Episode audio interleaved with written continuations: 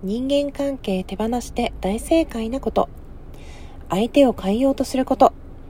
望まない人に時間を使うことをやめ本気で望む人に時間を使うエコひいきシステムを心に導入。他人に期待すること。人への期待値が高すぎると自分がすり減るからやめた。あくまでも相手は相手と考えることに切り替えた。全員に好かれようとすること。統計学を知ってから自分が努力しようがしまいが分かり合えない人は一定数いることを知り、潔く諦めた。噂話や悪口に付き合うこと。完全に時間の無駄。多責思考。自分の人生に責任を持つことで他人のせいにすることが大幅減少。かえって気持ちが楽に。落ち込むこと。そもそも落ち込むほど自分が動いてないのに自分より成功してる人と比較して落ち込むことがおこがましかった。というわけで手放して大正解なことまとめ1つ相手を変える2つ他人に期待する3つ全員に好かれようとする4つ噂話や悪口に付き合う5つ多席思考6つ目落ち込むということでね。本当手放せたらいいなと思いますね。どうしても人は無意識に他人を変えようとしてしまいます。これはね私の大親友が本当ずっと言ってきたとまずは自分でしょって何百回も言われました。ね。そして他人に期待するからこそそれが叶えられなかったことに勝手にがっかりしてしまう。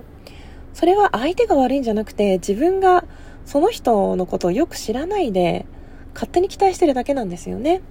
うん。この3番目のね、全員に好かれようとするっていうのも統計学でもうすでに出てるんだって。まあそりゃそうですよね。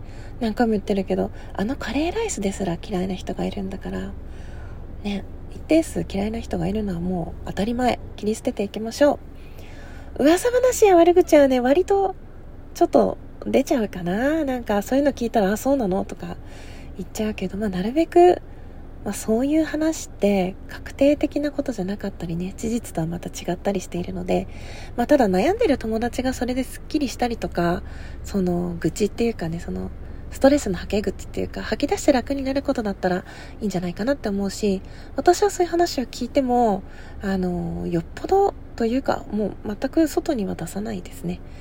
うん。だから、安心してくださいって言ったらあれだけど、うん、ね、時間もったいないよっていう考えとっても素敵だなって思ったのでシェアしました。ね全部手放せたらどれだけ素敵なことだろう。うん、落ち込むのは割と落ち込みますね。なんかなんでああいうこと言っちゃったんだろうとか、もっと違う言い方だったんじゃないかとかね、すごく思ってしまいます。今回の投稿もですね、あの、概要欄の方に貼っておきますので、他の、この人の他の投稿を見てみたいなとかね、そういう方はぜひあの概要の方から URL をタップしてみてください。インスタグラムが開きます。それでは最後まで聞いてくださってありがとうございました。またね。